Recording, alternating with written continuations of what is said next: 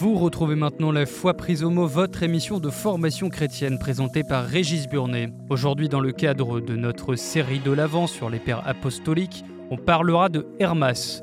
Avec euh, Guillaume Badi, invité fil rouge de notre série, directeur de l'Institut des sources chrétiennes, et Catherine Brockschemser, professeure à l'Université de Lyon 3 Jean Moulin. Bonjour et merci de nous retrouver pour la foi prise au mot, votre rendez-vous de formation chrétienne. Cette semaine, nous poursuivons notre série d'avant autour des premiers écrits chrétiens en partant dans un univers tout à fait différent de la semaine dernière. Nous sommes quelque part sur les côtes de l'Asie mineure, l'actuelle Turquie, au début du IIe siècle. Un homme, prisonnier, sait qu'il va mourir, il est sous bonne garde et il est conduit à Rome pour servir de pâture aux bêtes dans les jeux du cirque. Malgré la situation dramatique, il écrit des lettres aux communautés qu'il a visitées récemment, Éphèse, Smyrne, Philadelphie, Tralles, Magnésie. Il leur dit son inquiétude face aux divisions qu'il constate dans la communauté et aussi sa sérénité face au destin qu'il attend. Et c'est là où le lecteur moderne se trouve un peu mal à l'aise. Au lieu de se plaindre du martyr qui s'annonce, voilà qu'il s'en réjouit et qu'il le décrit avec un plaisir un peu étrange. Partons donc à la découverte de notre auteur de la semaine, je veux dire Inès d'Antioche. Et pour nous accompagner, deux invités. Catherine Brockschmetzer, bonsoir. Bonsoir. Vous êtes professeure de grec à l'Université Lyon 3 et vous êtes celle qui a traduit pour la Pléiade qui nous accompagne un peu euh, euh, toute euh, cette série d'avant. Vous êtes celle qui a traduit Ignace d'Antioche. Donc vous allez nous dire ce que vous pensez d'Ignace d'Antioche. Et puis, ben, on se voilà, on est, on est maintenant, ça y est, vous êtes installé, vous avez votre rond de serviette, hein, Guillaume Badi, bonsoir. Bonsoir. vous êtes le directeur des, des, sources chrétiennes et vous êtes chercheur au CNRS, au laboratoire ISOMA à Lyon. Et en fait, je crois que vous êtes collègue. Oui, tout à fait. Tout à fait. Alors, qu'est-ce que c'est d'ailleurs ce laboratoire ISOMA? Histoire et source des mondes antiques. Euh, le laboratoire existe depuis 20 ans. Il euh, regroupe des, des spécialistes d'archéologie ou de textes euh, de l'Antiquité grecque, latine, mais pas seulement, étrusque, euh, syriaque par exemple, euh, et aussi l'équipe des sources chrétiennes. Donc c'est à Lyon, au sein de la Maison de l'Orient de la Méditerranée, un, qui est une fédération de recherche, tout un ensemble qui travaille ensemble sur les, sur les mondes anciens. Alors on revient à Ignace d'Antioche. Euh, Est-ce que j'ai dit des bêtises? Ah, mais certainement pas. non, non, non. Est-ce que est-ce qu'on est dans cette situation-là? Est-ce que j'ai bien, j'ai été fidèle à la à ce qu'on peut déduire de, de, ce que raconte Ignace lui-même dans ses lettres? Ben, Oui, tout à fait. Alors, euh, c'est sûr que quand, à la lecture de ses lettres, on a un sentiment paradoxal -hmm. parce que euh, à la fois lui-même va être mené aux, aux, bêtes, mais il a, il est en contact avec les émissaires de différentes euh, églises -hmm. qui eux ne sont pas arrêtés manifestement, qui viennent le voir, enfin qui euh, alors, du coup, on a ce destin tragique qui s'annonce pour lui, même si lui veut le vivre de manière spirituelle et comme une rencontre définitive avec le Christ, et on, on, va certainement en reparler. et en même temps, bah, il est en contact avec un certain nombre d'autres églises, donc il donne déjà aussi un peu une idée de la catholicité, ou en tout cas du -hmm. fait que le sort de l'un d'entre, enfin, de l'évêque d'une église importe aux autres églises. Mmh. Et, et, ces liens donnent quelque chose, euh, une idée de, de, la communauté, en fait, euh, entre les différentes communautés chrétiennes. Guillaume Badi, par rapport à la semaine dernière, donc, où on parlait du pasteur d'Hermas, là, on, on, vient de franchir un cap. On n'est plus tout à fait du côté des apôtres, on est déjà du côté de l'Église naissante. Est-ce que je résume bien? Oui, pour, pour, moi, Ignace, c'est un peu l'inventeur ou le, le, de, du christianisme, ou du moins celui euh, qui emploie la, pour la première fois le mot christianisme, mmh. à plusieurs reprises dans, dans ses lettres. On a l'impression qu'il y, y, a une maturation qui s'est faite déjà, euh, avec la conscience de vraiment se séparer du judaïsme. C'est l'un des problèmes auxquels il, doit faire face, hein. euh, des chrétiens qui, continuent à être un peu juifs, euh, à pratiquer euh, les, observances de la loi. Euh, lui, il, il, affirme vraiment euh, le christianisme comme une nouveauté. et puis, il le fait en reprenant un, genre littéraire qui est très bien connu, celui de, la lettre employé par Paul, par d'autres apôtres, euh, employé aussi par Clément de Rome, on l'a vu. Donc c'était la façon habituelle euh, euh, qu'il connaissait de, s'exprimer.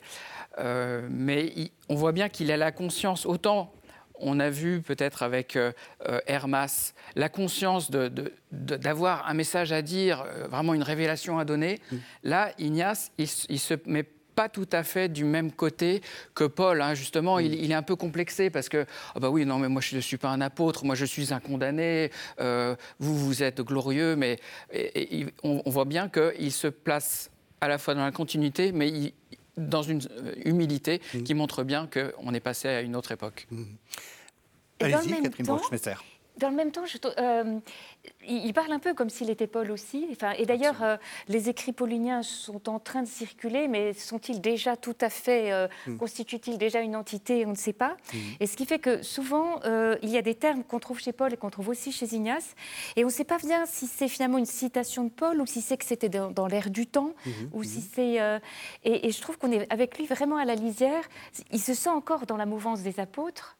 Et en même temps, effectivement, il est dans le, à la fois témoin et, euh, créateur de l'institutionnalisation de, l'Église, avec cette insistance martelée mhm. sur euh, euh, cette cohésion des communautés chrétiennes avec un épiscope. Donc un, évêque, voilà, alors, une fonction, on ne sait pas trop bien ce que c'était On n'ose pas le traduire, parce que... On, et d'ailleurs, là aussi, on est à la lisière, parce qu'il y a des moments, il y a des jeux de mots chez lui entre l'épiscope et celui qui, qui, veille sur, hein, épiscopein. Mhm. Donc on est, c'est à la fois le, enfin pas le surveillant, mais le, celui qui, veille sur. Oui, parce qu'épiscope, ça veut dire le, surveillant. Hein, ça veut dire le surveillant quand même, voilà. Euh, mais on a bien cette idée maintenant qu'il y en a un, entouré d'un presbytérion, mhm. donc un ensemble de prêtres, et puis, et puis les diacres. Mais il le martèle tellement et puis de toute façon, on sait bien, et je crois que les, commentateurs s'accordent à dire que euh, ce n'est pas encore tout à fait la réalité des églises, c'est plutôt le souhait Enfin, c'est pas encore la réalité des églises de son temps. Mhm. On sait, c'est un personnage historique, c'est sûr. Enfin, il n'y a pas de, il a pas de, de, problème là-dessus. Est-ce qu'on sait de quand il, de quand il date? Ah, si, il y a un problème. Aïe, aïe, aïe. Sur quoi je suis, sur quoi je suis tombé là? Alors en fait, déjà, on a un problème de, source parce que le, texte est, transmis sous trois recensions, trois formes, si vous voulez. Euh, il y a une recension courte en syriaque avec seulement trois lettres. il y a une recension longue avec 13 euh, lettres, si je me trompe pas, mais qui date euh, peut-être du, du 4e siècle, donc euh, bien après. Euh, et puis une recension moyenne avec sept lettres. et il y a eu des contestations sur l'authenticité de, ces sept lettres elles-mêmes, euh, parce que voilà, ce serait Ignace serait un personnage inventé. Euh, on se serait servi de ce qu'on savait déjà un peu de Polycarpe, de, deux trois choses, pour faire une sorte de, roman épistolaire.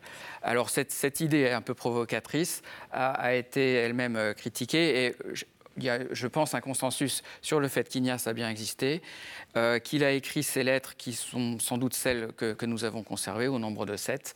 Et alors, pour la date, effectivement, comme il y a cette évolution vers l'épiscopat, on ne peut pas mettre une, une, euh, une, date trop, trop, euh, trop ancienne, mais en tout cas avant 130. C'est, j'ai l'impression, ce vers quoi les, les, spécialistes s'accordent. Oui, oui, et avec cette idée, effectivement, que ça ne décrit pas forcément un état euh, de l'Église telle qu'elle est euh, structurée, euh, ce qui permet de, garder une datation relativement haute. Parce que certains pensaient qu'à cause de, cette organisation des Églises, ça devait être plus tard, à cause aussi du fait qu'il y avait l'allusion au docétisme, on pensait que c'était des hérésies plus tardives. Mhm. et donc là, ça voudrait dire que le docétisme s'est déployé finalement assez tôt. Mais comme le disait le père Sesboué, si c'était un faux, euh, ça serait tellement bien fait que euh, finalement, seul quelqu'un du début du deuxième siècle aurait pu le faire. Pour qu'on comprenne bien, vous êtes en train de dire que quand il se dit évêque, qu'il explique qu'il est, qu'il est, euh, qui, gouverne, etc., c'est plus une projection de ce qu'il aimerait que la réalité. pour, pour parler comme un jeune, il est un peu mytho? Ah non, je crois pas. je... non, je suis pas sûre. Ignace d'Antioche est mytho? Je... Moi, je dirais pas ça. Euh, par contre, euh, non, je, pense que lui-même avait la responsabilité de l'Église d'Antioche, euh, mais simplement, je, crois qu'il a le souci d'éviter, si enfin, pour employer un terme grec classique, la stasis dans les autres églises, puisqu'on est quand même à une époque où il y a des, ministres itinérants, il y a un petit peu de bazar, et puis éventuellement. Oui, la stasis, ça veut dire ça, hein, ça veut dire le. Voilà, c'est-à-dire, oui, la révolte interne. oui, c'est ça. Et, et je pense qu'il a conscience du risque de division des églises l'Église. et, c'est pour ça qu'il va insister sur une, sur une unité, de, notamment à plusieurs reprises, il dit bien qu'il n'est pas question que, que, que certains célèbrent l'Eucharistie à part de l'évêque. Et c'est pas de, un autoritarisme fou, c'est l'idée de dire qu'il faut une communauté, que la communauté fasse un tout. Mm. Donc en fait, son idée, c'est vraiment la, quête d'une cohésion euh, ecclésiale. Et c'est là, enfin, c'est pour ça qu'il euh, propose cette construction pyramidale d'un évêque seul, entouré de, son presbytérion et des, diacres. il est vrai qu'il euh, il se construit lui-même en défendant le personnage de l'épiscope. Il, mm. il construit sa propre autorité. Et il va assez loin parce que pour lui, il le dit, il le redit, l'épiscope tient la place de Dieu. Oui. Mhm. Euh, et le collège des prêtres euh, tient lieu de collège des apôtres, et les diacres euh, sont autant de commandements pour le reste des chrétiens. Donc il y, a quand même cette, image très forte pyramidale, effectivement, qui a ensuite a fait. On a parlé ensuite d'un épiscopat monarchique. Bah, Alors effectivement, l'expression est peut-être un peu trop forte. C'est une tête, quoi. Voilà.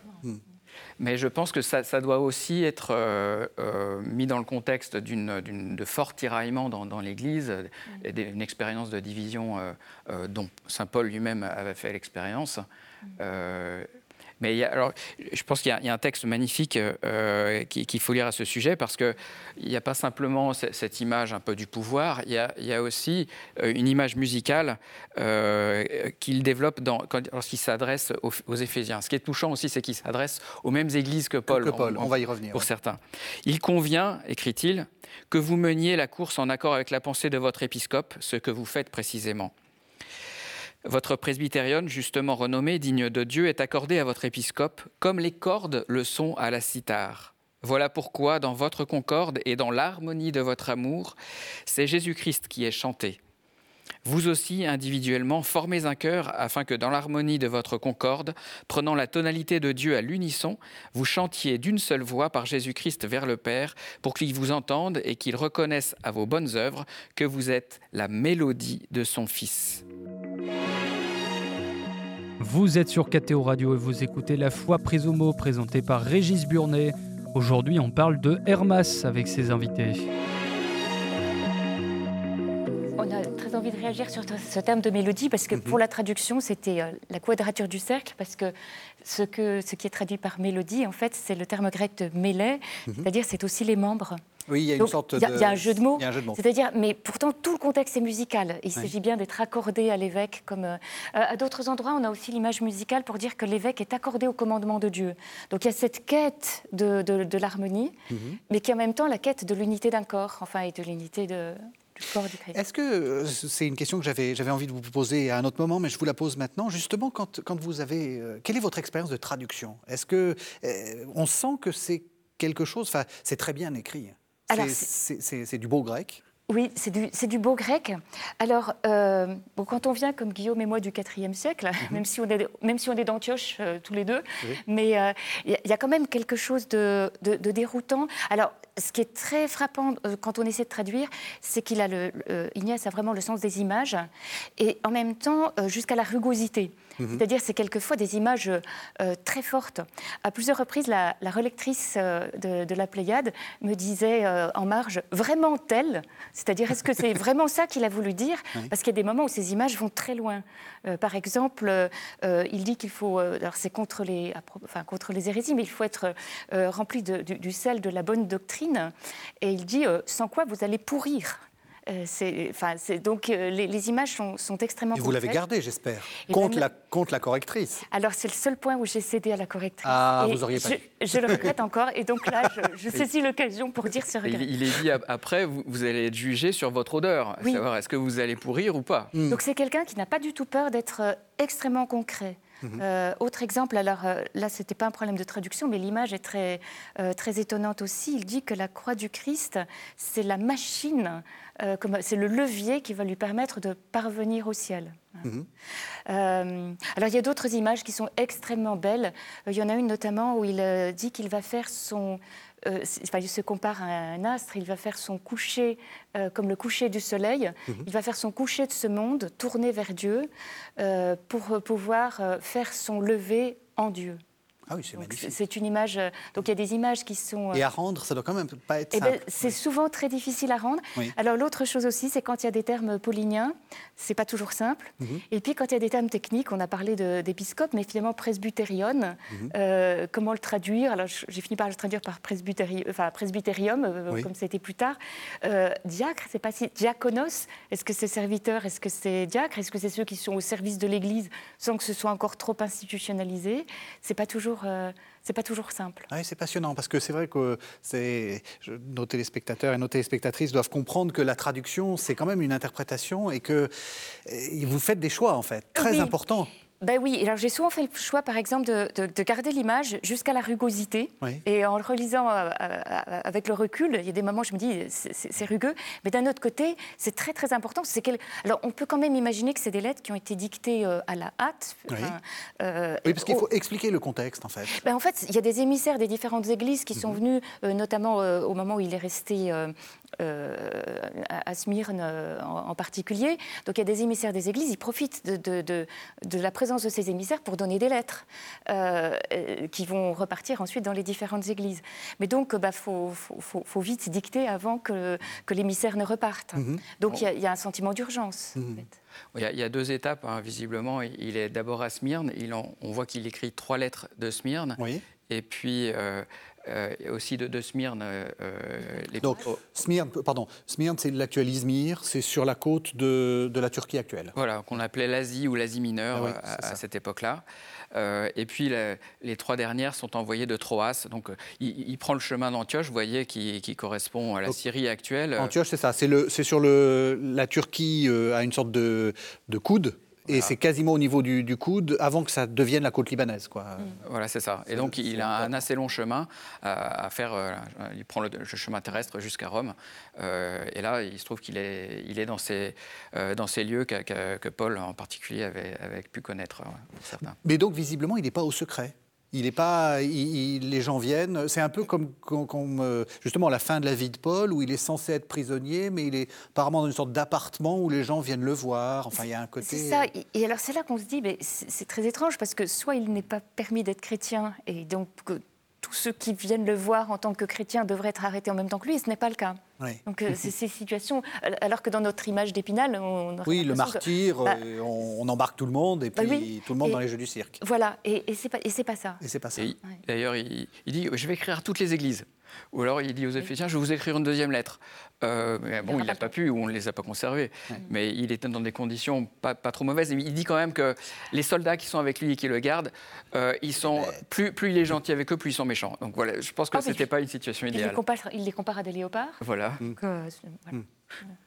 À Smyrne, il y a un personnage que, dont vous vouliez à tout prix parler, Guillaume Badi. Oui, effectivement. Polycarpe. Polycarpe est un, personnage important, euh, non seulement parce qu'on le connaît euh, euh, par, Ignace.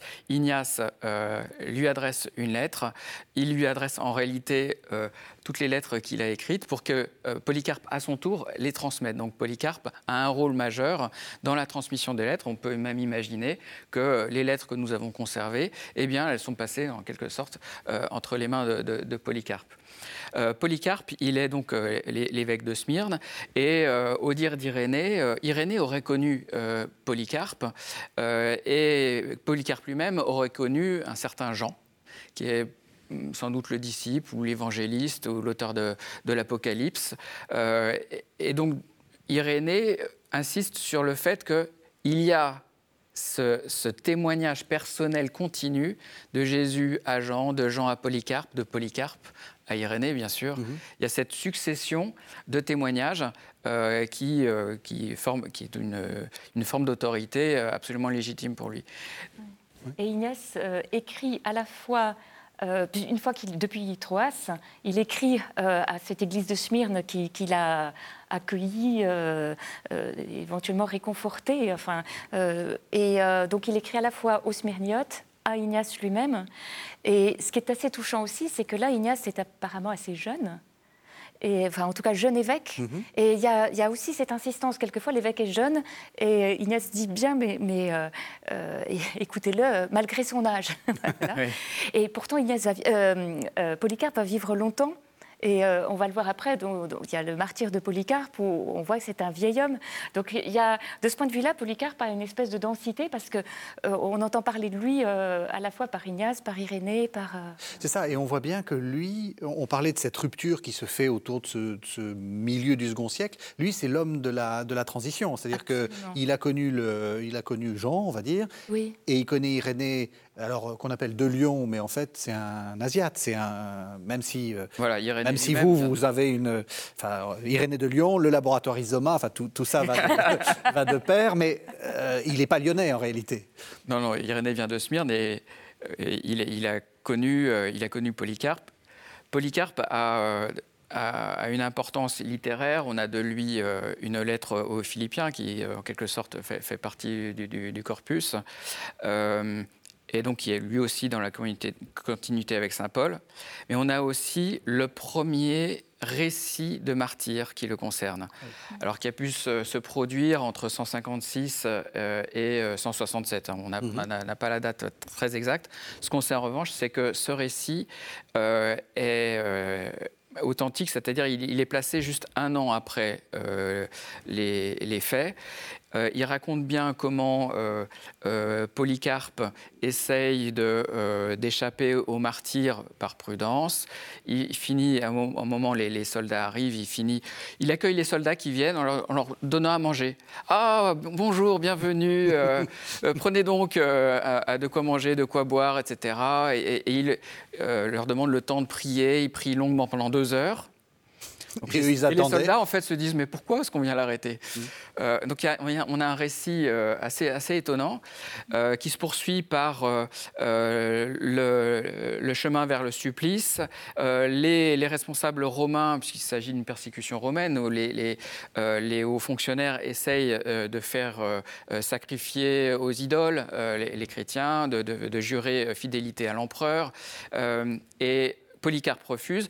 Alors là, il y, a quelque chose d'assez intéressant. Euh, les, Romains lui demandent euh, dit abat les athées.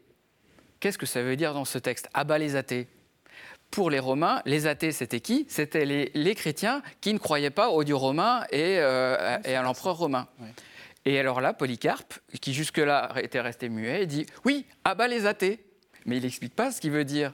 Pour lui, les athées, ce sont les Romains, les païens qui croient à des faux dieux c'est très différent. Donc il y a, ce, moment qui est vraiment très important et où Polycarpe euh, maintient Je suis chrétien, vous n'allez pas arriver à, me, faire renier ma foi. Et puis il y a ce, martyr très étonnant. Euh, il, les, bêtes ne veulent pas de lui, donc enfin, il, est, il, est brûlé, donc on, l'attache, mais le feu forme mmh. euh, une sorte de protection autour de lui. Et donc, il est comme un, pain qui cuit euh, doucement, mais en fait, apparemment, il, n'est pas touché. Voilà. Et donc, les, exécuteurs sont obligés, les bourreaux sont obligés de, le tuer à l'arme blanche. Euh, et donc, c'est une. Après qu'il a, fait une magnifique prière, donc on a un récit de martyr qui est prototypal, c'est-à-dire c'est un modèle de, martyr, euh, pas simplement à Smyrne, mais pour l'ensemble de l'Église. Hmm.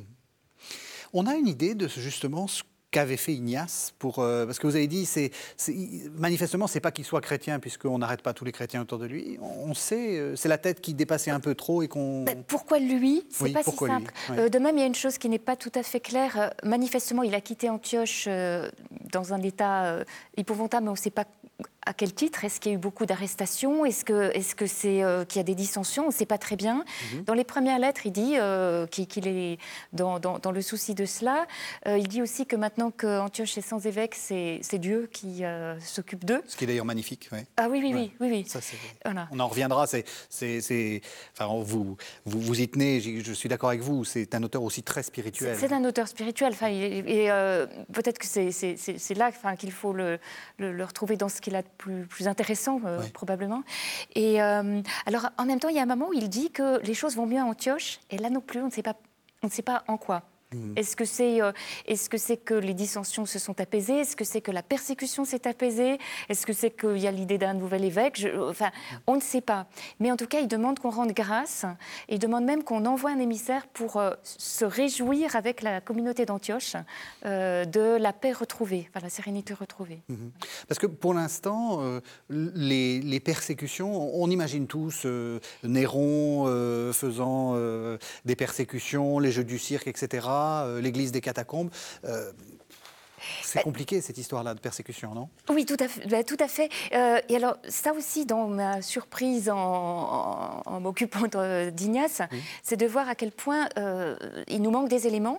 Et donc, du coup, les commentateurs euh, reconstruisent, et quelquefois d'ailleurs, chacun reconstruit un peu, enfin, la bibliographie part dans des sens différents, mais c'est parce qu'il y a une part de reconstruction énorme. nous, au IVe siècle, on a, on a, on a presque trop d'informations pour situer. Alors là, en ce début de IIe siècle, euh, il y a beaucoup de choses qu'on ne sait pas. Y compris ce statut de la persécution ben, Oui, bah oui. Parce qu'il n'y a pas de persécution généralisée, visiblement, on ne sait pas trop. Euh. Voilà, oui. Alors après, du coup, il y a la question du rapport au, martyr, puisque ça a pu choquer cette, euh, cette aspiration d'Ignace au martyr, mais d'un autre côté, euh, il est devant le fait accompli, c'est-à-dire c'est clair qu'il est arrêté, c'est clair que c'est pour être mené aux bêtes. Donc après, il est entré dans cette spiritualité du, martyr, il, se dit que c'est là qu'il va rencontrer le Christ.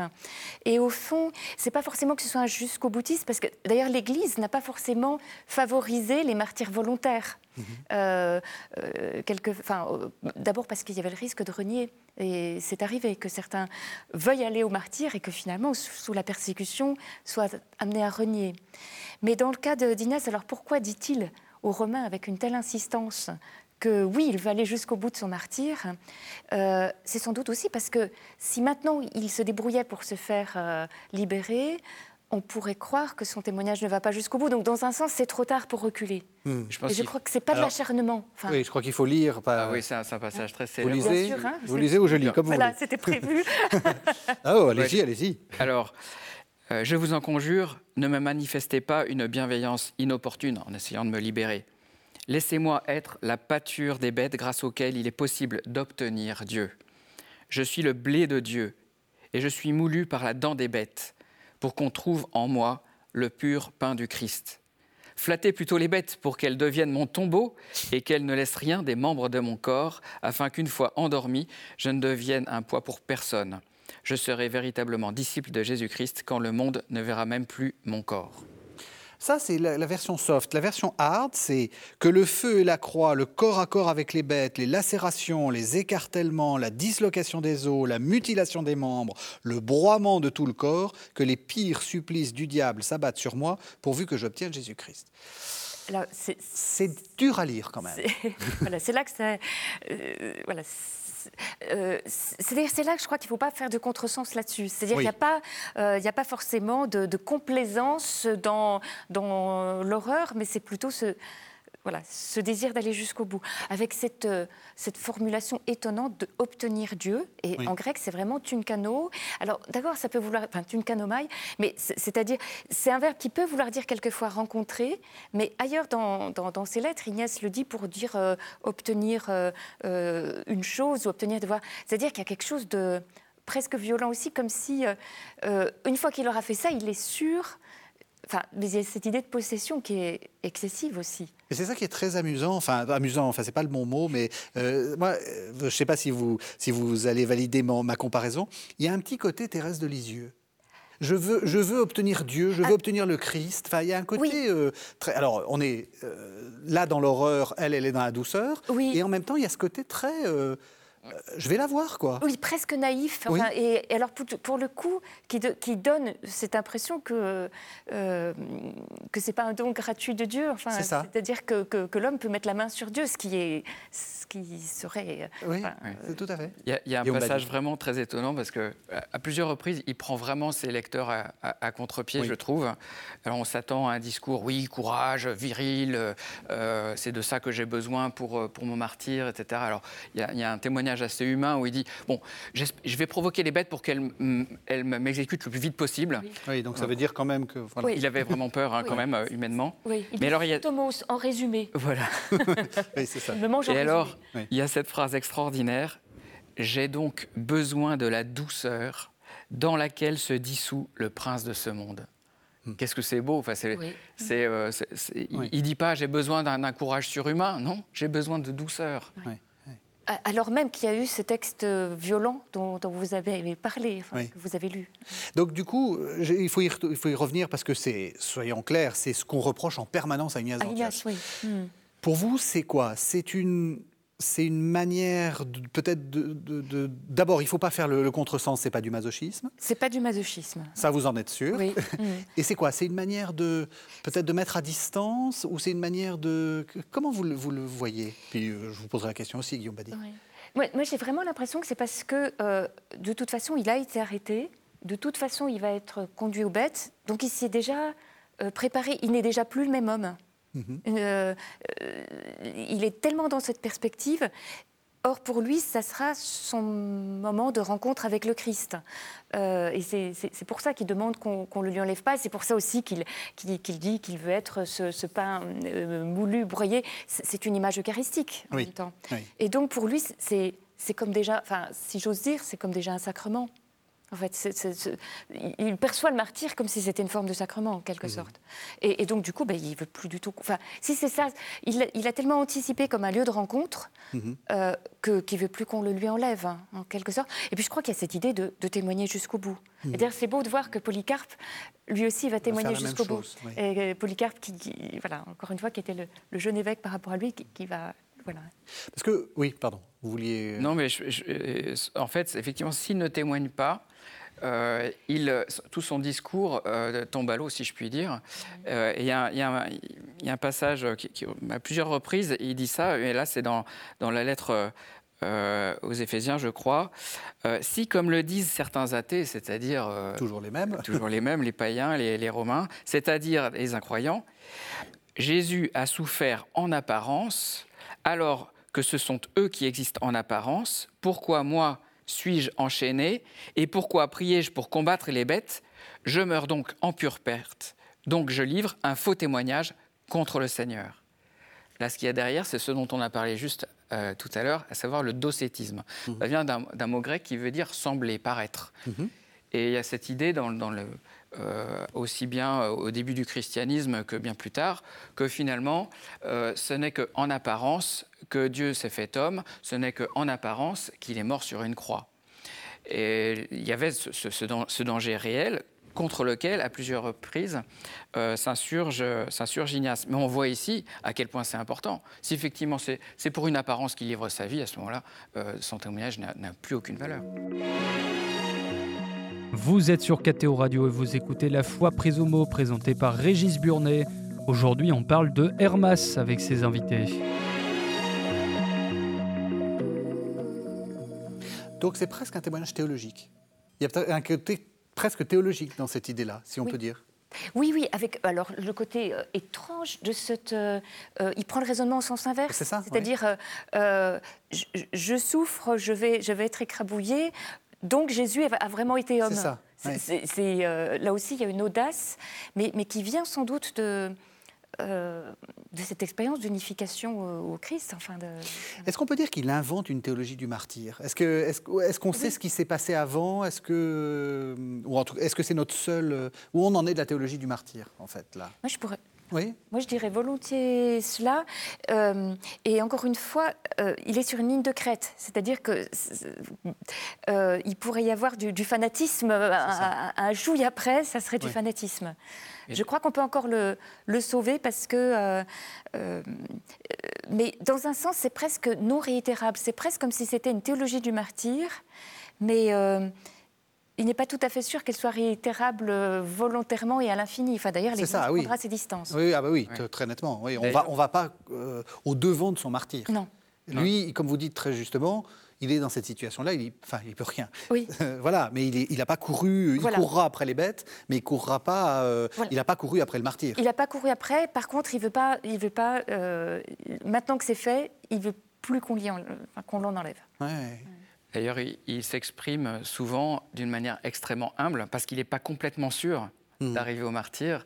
Oui. Euh, oui, ça c'est très touchant. Oui, oui. Il dit Moi, je suis condamné, je suis vraiment le dernier des hommes, je suis un avorton. Il reprend les termes de, Saint Paul.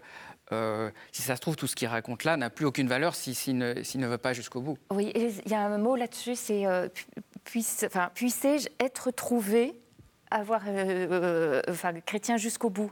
Il y a, il y a plusieurs fois ce verbe grec au passif, mhm. c'est-à-dire qu'en fond, pourvu qu'au bout du compte, la, la réalité montre que j'ai vraiment été chrétien jusqu'au bout. Mmh. Voilà. Mais donc, effectivement, il y a cette espèce de modestie.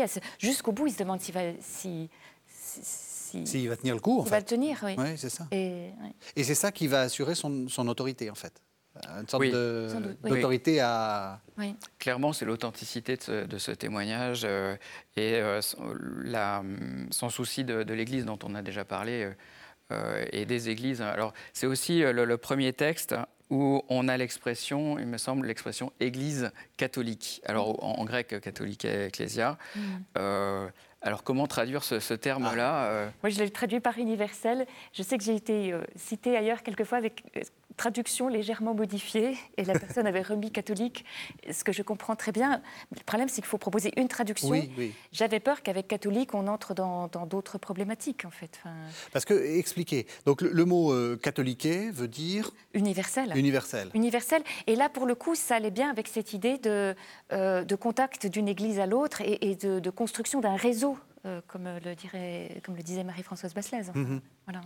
Et, donc, du coup, j'insistais moi sur le caractère universel, et pour que, euh, dans catholique, euh, quand il utilise l'expression, je ne suis pas sûre que ce soit par opposition, par exemple, à ni à hérétique. Enfin, voilà. Et, c'était ça que je voulais éviter. Ah et vous, vous traduiriez comment?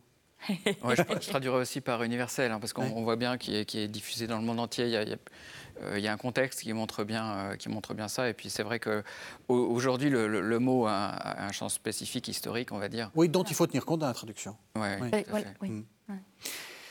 La stasis, le bazar. Euh, est-ce qu'on a une idée de... Alors, vous avez commencé à nous dire qu'il y a, qu'il y a des, des, des docettes. Est-ce qu'on a une idée s'il y a d'autres, d'autres problèmes, si je Alors, dire? Bon, il y a éventuellement le rapport avec des chrétiens judaïsants qui restent, voilà, euh, qui resteraient, euh, bah, qui ne passeraient pas suffisamment euh, au Christ. Et notamment, alors c'est d'où cette formule très célèbre qu'il utilise en disant pour moi mes archives c'est le Christ, mhm. c'est-à-dire il ne faut pas rester uniquement dans l'Ancien Testament, il faut passer, il faut lire l'Ancien Testament comme comme l'annonce du Christ. Mhm. Mais donc d'où cette insistance mes archives c'est le Christ. Cela dit, il n'y a pas du tout de rejet non plus euh, de, l'Ancien Testament en tant que tel, et il dit bien que euh, les prophètes suivaient déjà le Christ. Donc, euh, c'est ça. Il n'y a pas, de scission violente avec le judaïsme. Par contre, il y a l'insistance sur le passage au christianisme. Voilà. Alors, bah, vous, vous qui êtes du IVe siècle, euh, votre ami Jean Chrysostome, par exemple, est, encore en confrontation avec, euh, avec ce problème-là. Donc, est-ce qu'on peut dire que euh, Ignace d'Antioche, ça y est, l'Église est sortie du judaïsme, les deux, les deux religions sont séparées? Pas du tout. Non, c'est précisément s'il a besoin d'en parler, c'est que ce n'est pas le cas. Si aussi on a vu euh, l'auteur de l'épître de Barnabé euh, doit à ce point faire la distinction entre les, chrétiens et les juifs, euh, c'est qu'il y, avait une réelle, disons, une vie presque commune où beaucoup de, points de contact individuels et peut-être davantage entre, entre chrétiens et juifs. Mmh. Et ça, ça a continué malgré les textes, on va dire les textes, on a l'impression qu'ils sont très très clairs, mais en fait, comme on, voit que ça a continué jusqu'à la fin du IVe siècle et, encore après, ça veut dire que c'était euh, un, phénomène social, religieux important et, euh, très durable.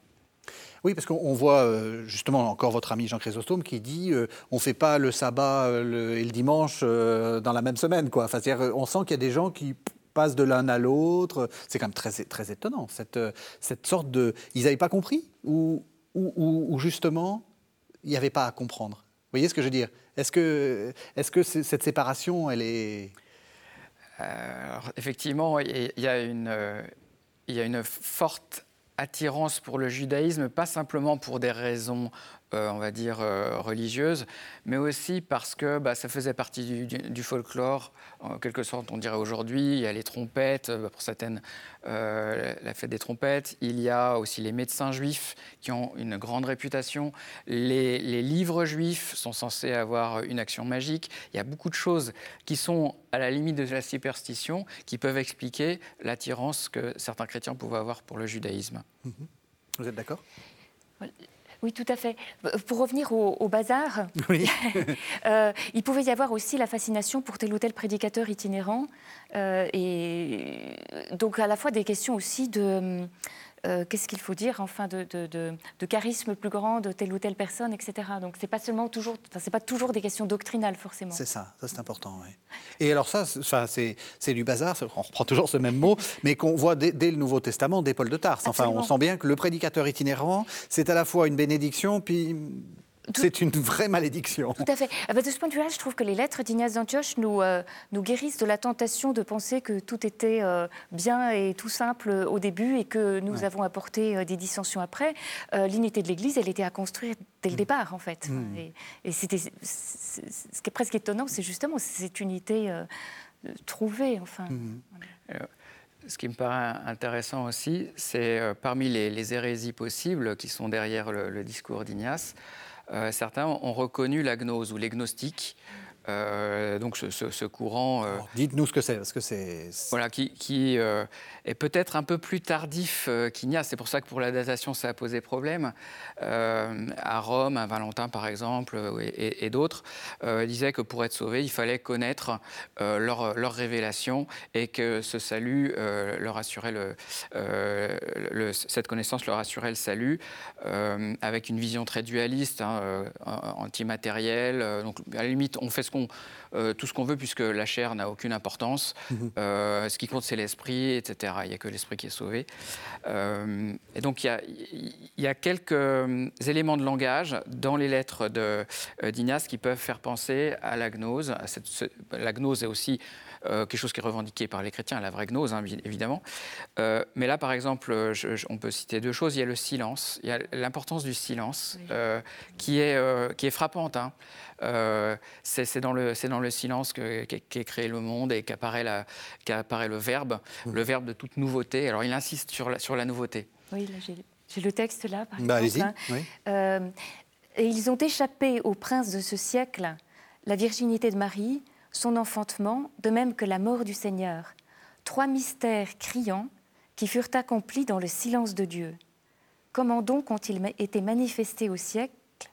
Une étoile, dans le ciel, a brillé plus que toutes les étoiles, et sa lumière était indescriptible, et sa nouveauté a produit un effet d'étrangeté, et toutes les autres étoiles, ainsi que le soleil et la lune, firent un cœur pour cette étoile, et elle, par sa lumière, surpassait toutes les autres.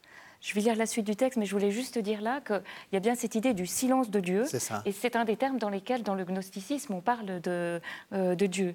Alors, il y a une formule qui est étonnante, c'est les trois mystères criants. En fait, littéralement, c'est trois mystères de cri.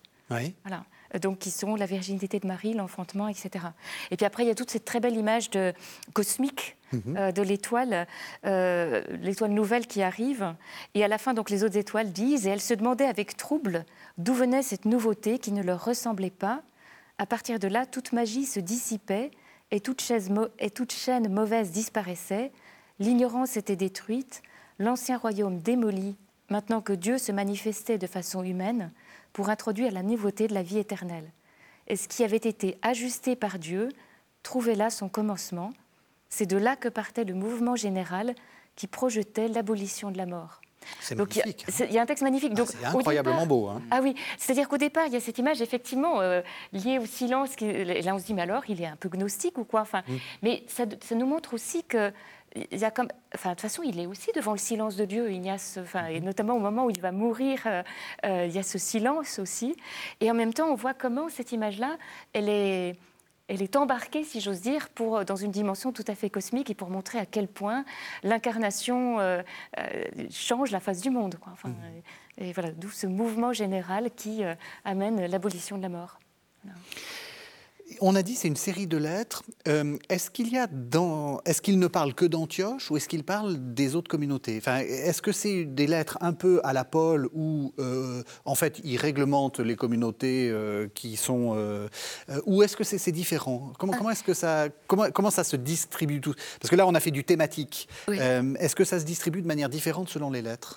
Alors, un peu par exemple pour, euh, pour Polycarpe, il lui donne des conseils, euh, mhm. et en, lui disant de faire attention à, sa communauté, à faire attention que, euh, que personne ne soit lésé. Enfin, et, on rejoint un petit peu une dynamique des, lettres, des, des, lettres pastorales.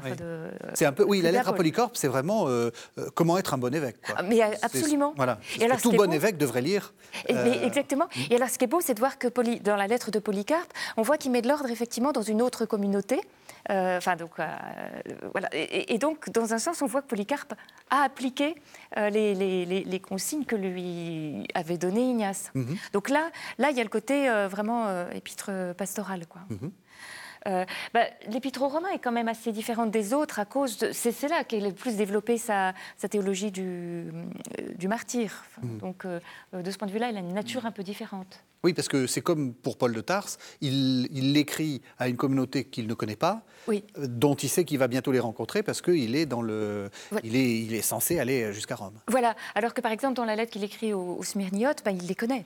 Donc il y, y, a un côté affectif un petit peu différent. Quoi. Alors, les, trois premières, donc celles qui sont écrites de, Smyrne, euh, c'est presque des clones l'une de l'autre, c'est-à-dire qu'il y a un petit peu la même, la même thématique euh, euh, soyez unis à votre évêque, ne faites rien de, différent, l'unité de l'Église est important, etc. voilà. Dans la lettre aux Smyrniotes aussi, il y a tout le début, il y a une profession de foi. Mhm. Euh, une, oui, enfin un credo, quoi. Euh, c'est-à-dire, alors pendant longtemps, ça, il va y avoir cette tradition que le nouvel évêque euh, dicte son credo. Mhm. Et là, il, y a un embryon, enfin, il y a une formule qui, est, qui est déjà un peu, qui, donne déjà l'idée du rôle institutionnel de l'évêque qui sera de formuler son, son mhm. credo. Oui, je l'ai quelque part. Oui, c'est ce que j'allais dire. non, parce que euh, euh, c'est intéressant, parce qu'on voit bien que. Euh, donc, il faut vous rappeler, Guillaume, qu'on n'est on pas du tout à l'époque où le credo est fixé. Non, et précisément, les, les historiens du dogme ont tenté de trouver chez Ignace les premières attestations de ce qui plus tard va être appelé la Trinité. Mhm.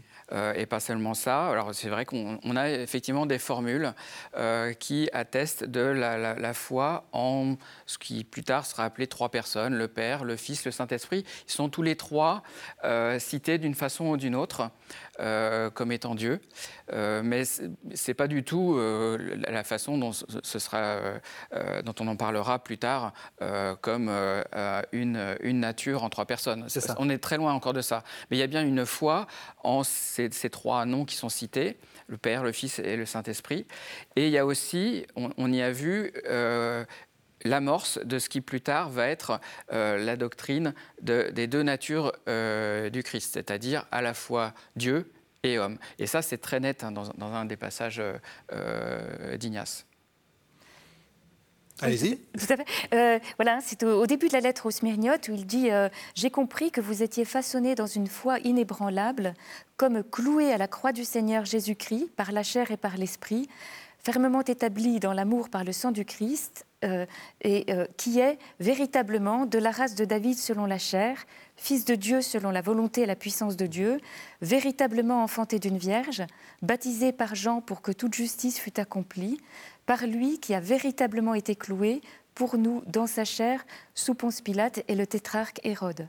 C'est de ce fruit-là, de cette passion bénie de Dieu, que nous, que nous existons. Ce qui est passionnant, c'est qu'on voit bien que, comme dans le credo, il y a un passage narratif. Exactement, c'est exactement.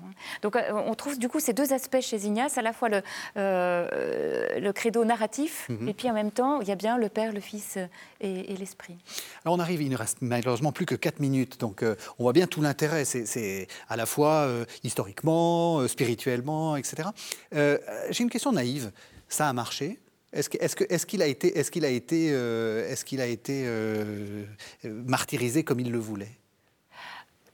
Alors, c'était peut-être la question qu'il fallait pas poser. C'était le secret. On a, enfin, on a un témoignage ambigu, euh, c'est par la, la, bah, lettre de, Polycarpe. Alors, elle est composite, cette lettre, donc on n'a pas mm. le temps d'entrer dans le détail, mais il y a un moment où il a l'air de demander des nouvelles euh, d'Ignace, et à d'autres moments, on a l'impression que, ça y est, le, subi, le, le, martyr a été euh, subi. Mm-hmm. Mais on n'a pas de témoignage précis, on n'a pas, pas de témoignage précis. Donc c'est on peut quand même penser. D'après la lettre de Polycarpe, on a quand même cette impression que, oui, enfin, mm. qu'il est allé jusqu'au bout. Mm-hmm. C'est un personnage euh, important parce que nous, euh, en, Occident, bon, bah, ça n'est que grâce aux sources chrétiennes que je vais montrer tout à l'heure, euh, évidemment, tout le monde l'a lu, mais est-ce que c'est un personnage important dans l'histoire de l'Église? Et, dans la spiritualité euh, Alors oui, euh, d'abord je pense qu'à l'époque c'était déjà quelqu'un d'important parce que Antioche c'est pas n'importe quelle, euh, n'importe quelle ville, c'est une des capitales de l'Empire romain. Hmm. et chez les chrétiens, c'était aussi la, la, première ville où a été prononcé le nom de chrétien. Hmm. Donc il y, a cette aura euh, chrétienne qui, qui, entoure Antioche, euh, voilà, plusieurs centaines de milliers d'habitants peut-être, euh, une capitale culturelle aussi, militaire, beaucoup d'égards. C'était un personnage beaucoup plus important que ce qu'il veut bien laisser croire quand il parle de lui-même. Peut-être que le fait qu'il prenne le soin d'écrire à, beaucoup d'églises montre qu'il avait quand même conscience de son propre rôle. Donc déjà de son temps, et puis ensuite, c'est vrai qu'il y a euh, euh, euh, ce recours à l'autorité d'Ignace, déjà chez les pères de l'Église. Euh, et puis ensuite, dans la tradition euh, successive, euh, on, voit de manière assez régulière dans les églises grecques orthodoxes une, fresque ou même une mosaïque qui représente Ignace. Mm. C'est un, personnage qui fait partie vraiment du, tableau ecclésial encore aujourd'hui de manière très très visible. Dernière question, Catherine Borgschmester. Vous avez traduit Ignace. Oui. C'est quoi la plus belle découverte que vous avez faite? Ah, c'est, je crois que c'est ces images. Et euh, notamment, s'il fallait que je, retienne, c'est celle de, de, faire son lever en Dieu, de se coucher, dans, enfin, de faire son coucher de soleil dans, euh, du monde pour se lever en Dieu. Pourquoi est-ce qu'il faut lire Ignace? Euh, Très rapidement. C'est le, le, nouveau Saint Paul. C'est Saint Paul après Saint Paul. Parfait. Bon, alors quand on veut lire Ignace, on commence par euh, acheter le volume des sources chrétiennes. Donc il y a justement les lettres euh, d'Ignace, c'est les sept? Les sept, avec euh, la lettre de, Polycarpe et le martyr de Polycarpe. Et le, martyr de, Polycarpe. Donc ça, c'est le numéro 10 bis de, des sources chrétiennes. Sinon, vous avez traduit, donc toujours dans le volume que, que vous voilà qu'on présente les, lettres d'Inéas d'Antioche. Est-ce qu'il y a d'autres choses que vous conseillez pour, pour, pour comme introduction ou comme euh... Inéas d'Antioche? Oui. Euh... Non, c'est une question ouverte. Il n'y a pas de. Oui, je crois qu'il y a une traduction aussi dans Les Pères dans la foi, une collection euh, euh, en traduction seule qui est très très accessible. Voilà, merci à tous les deux. Merci de nous avoir fait découvrir Inès d'Antioche. Merci de nous avoir suivis. Vous savez que vous pouvez retrouver cette émission sur le site internet de la chaîne www.ktotv.com. Et on se retrouve la semaine prochaine pour le dernier numéro de cette série d'avant.